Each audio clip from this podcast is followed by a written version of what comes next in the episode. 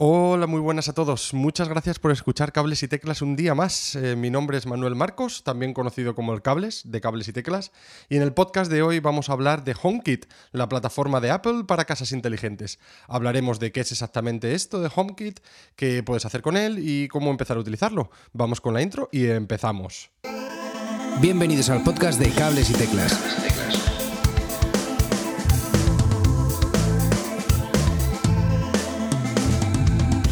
Muy buenas a todos y bienvenidos a Cables y Teclas, tu podcast semanal sobre música y tecnología. Antes de entrar en materia con HomeKit, recordaros que tenemos nueva página web, cablesyteclas.com, al igual que una tienda, tienda.cablesyteclas.com, donde podéis contribuir a este podcast comprando cualquiera de nuestros productos. Genial. Y hoy vamos a hablar de HomeKit. Si no lo controlas mucho no has oído hablar antes de él y todo esto de las casas inteligentes te, suena un poco de otro siglo, no te preocupes. Eh, realmente es súper sencillo y vamos a poderlo empezar a utilizar desde ya. Por eso hoy lo vamos a dedicar a la introducción sencilla de este kit. ¿Qué es y qué podemos hacer con él? Vale, genial. Pues empezamos por el principio. HomeKit es la plataforma de Apple para casas inteligentes. Existen un montón de plataformas y fijo que algunas te suenan, como por ejemplo Alexa de Amazon, eh, Samsung Smart Things, eh, Google Home con Google Assistant y de hecho Edu Herrera nos va a traer un episodio súper chulo en el que hablará de esta plataforma de Google. Vale, y llegado a este punto nos preguntamos, ¿qué es una plataforma inteligente? Bueno, pues una plataforma inteligente es un sistema con el que vas a ser capaz de controlar los denominados IoT, Internet of Things, de lo cual seguramente has escuchado el término previamente. Estos son simplemente dispositivos que son capaces de conectarse a Internet y ser controlados o configurados. A estos dispositivos, Apple en su ecosistema los ha denominado accesorios. Hay muchos tipos de accesorios que se pueden conectar a tu casa inteligente, como bombillas, altavoces, cámaras, calefacción, persianas, enchufes, televisiones, grifos, puertas, sensores, routers, en fin, muchísimas cosas. Aquí tu imaginación será el límite. Lo que hará HomeKit será poner todos tus accesorios inteligentes de la casa en un solo sitio, desde el que serás capaz de controlarlos. HomeKit es totalmente gratuito y viene por defecto instalado en todos los accesorios compatibles con él. Pero, ¿cómo sabes si tus accesorios son compatibles con HomeKit? Muy fácil, cuando compras un accesorio siempre te vendrá un iconito eh, representando HomeKit en la caja de este o en la misma descripción. Pero, ¿y si yo ya lo tengo en casa, cómo lo sé? Bueno, sin problema tampoco. Te vamos a dejar un link en la descripción del podcast en el cual te sale una lista de todos los accesorios que son compatibles. De esta manera podrás chequear si el tuyo eh, lo es o no. Perfecto, ahora ya que tenemos todos los términos y definiciones, ¿qué podemos hacer con HomeKit? Bueno, pues como comentábamos, con HomeKit vas a poder tener la posibilidad de controlar todos estos accesorios desde Siri o desde la aplicación de casa, la cual puedes encontrar en tu iPhone o iPad o desde ordenador. Realmente la magia de HomeKit viene cuando tienes varios productos conectados a él, ya que puedes crear ambientes, habitaciones, zonas, automatizaciones y algunas cositas más de las que vamos a hablar a continuación. Bueno, pues vamos a empezar con ambientes. ¿Qué es realmente un ambiente? Bueno, pues los ambientes son un tipo de configuración que te permitirá controlar varios accesorios a la vez. Un buen ejemplo es el que utilizo yo todos los días en mi casa, que es el ambiente de buenas noches. Cuando yo le digo a Siri buenas noches, Siri activará el ambiente que tengo configurado para ello, el cual en mi caso incluye apagar la televisión, apagar la Apple TV, parar la música o lo, o lo, que sea que esté reproduciendo en todos mis HomePods de la casa, bajar la calefacción, apagar un enchufe eh, que tengo unas tiras de luces y apagar el resto de luces de toda mi casa. También aquí podrías añadir cualquier otra cosa que quieras iniciar o apagar antes de irte a la cama, como puede ser, por ejemplo, poner la alarma o encender un, un humificador, etcétera, etcétera. Otro ambiente muy chulo que utilizo un montón es el ambiente cine. Cuando le digo a Siri que active el ambiente cine, HomeKit me atenuará las luces del salón al nivel y color que me gusta para ver la película, así como encender y configurar la televisión y el volumen de los altavoces. Y por dar un último ejemplo, otro ambiente que utilizo a diario es el de home office, que lo activo cuando estoy trabajando desde casa y quiero que se enciendan determinadas luces en un color y tono determinado cuando se está haciendo de noche, al igual que ajustar la calefacción. Vale, pues vamos a hablar de automatizaciones. Esta funcionalidad se utiliza para automatizar tareas esto lo puedes basar en ubicaciones, horas del día, al igual que específicos días de la semana, acciones o eventos que pasen como por ejemplo eh, cuando amanece o anochece, ocupaciones en función de quién está en casa. etcétera, etcétera. Lo guay de esto es que lo configuras una vez y te olvidas de ello. Una utilidad muy buena para automatizaciones es configurar tus accesorios en base a cuando la última persona sale de casa. De esta manera puedes hacer que se apaguen las luces o, por ejemplo, la calefacción. Yo he aquí ahorrado un montón de energía y pasta porque encima la calefacción la puedes hacer perimetral, de tal manera que cuando detecta que estás volviendo a casa, se encenderá otra vez para que la casa esté calentita a tu llegada. Lo mismo se podría hacer con un aire acondicionado. También te puede decir si has dejado una ventana abierta o no. Esta mola mucho porque yo, por ejemplo, lo puedo detectar gracias al termostato inteligente de la calefacción. Esto sería muy útil para todos aquellos que nunca se acuerdan si han apagado el gas o no.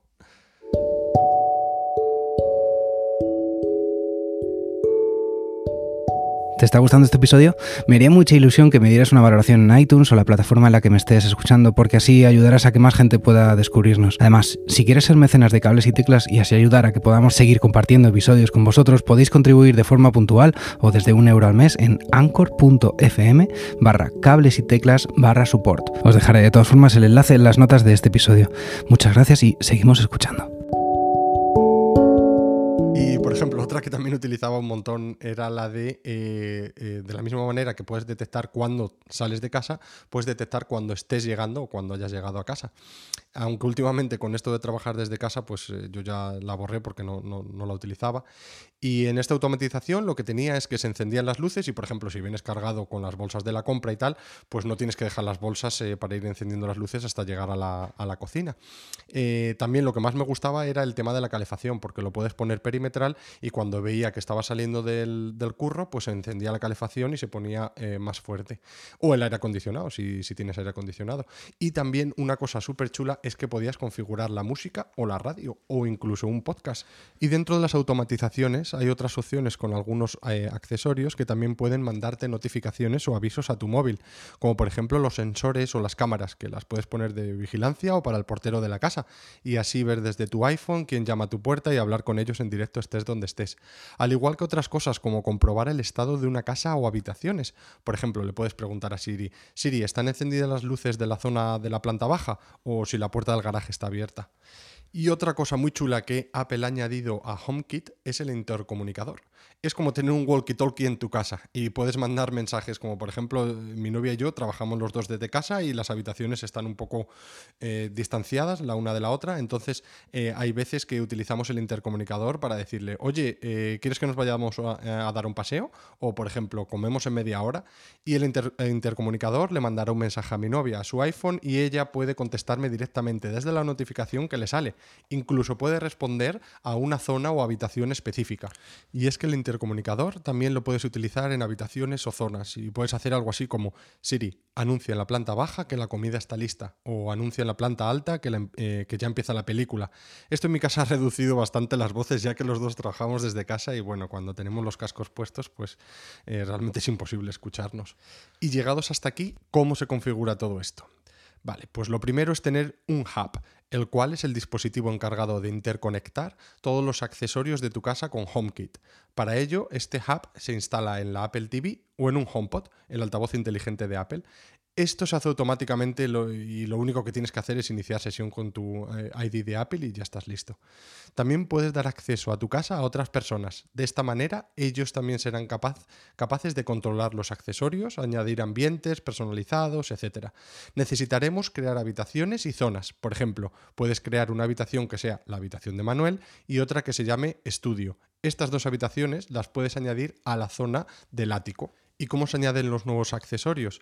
Pues añadir nuevos accesorios es súper sencillo. Esto se puede hacer desde la aplicación de casa y normalmente te pedirá que escanees con la cámara el código QR que tiene tu accesorio compatible con HomeKit. Si no tiene el código QR, tendrá un código de 8 dígitos que te viene con él. Una vez añadido, podrás cambiar su nombre, a qué habitación pertenece, etc. Vale, también hemos hablado de ambientes y automatizaciones. ¿Cómo podemos añadirlos? Pues muy parecido a cómo hemos añadido accesorios. Para ello irás a la aplicación de casa en tu dispositivo de Apple, de Apple preferido y desde ahí podrás añadirlo. En la última versión de iOS, Apple ha añadido un nuevo menú que se llama Descubrir dentro de la aplicación de casa, que te permite configurar fácilmente todo lo que hemos estado hablando hoy paso por paso. También te permite descubrir nuevos ambientes, dispositivos y posibilidades para tu casa, así como encontrar inspiración para cacharrear y probar cosas nuevas. En cuanto al intercomunicador, Esto se configura también desde la aplicación de casa en tu dispositivo preferido de Apple y, hay un, eh, y tienes el menú dentro de, de tu casa.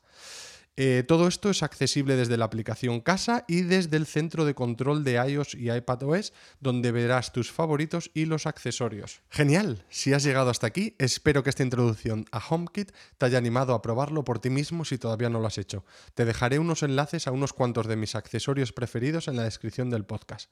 Edu y yo hemos estado hablando un montón sobre HomeKit estos últimos días y cuando le pasé el podcast le sugiero unas preguntillas, las cuales me las ha mandado. Vamos a escucharle.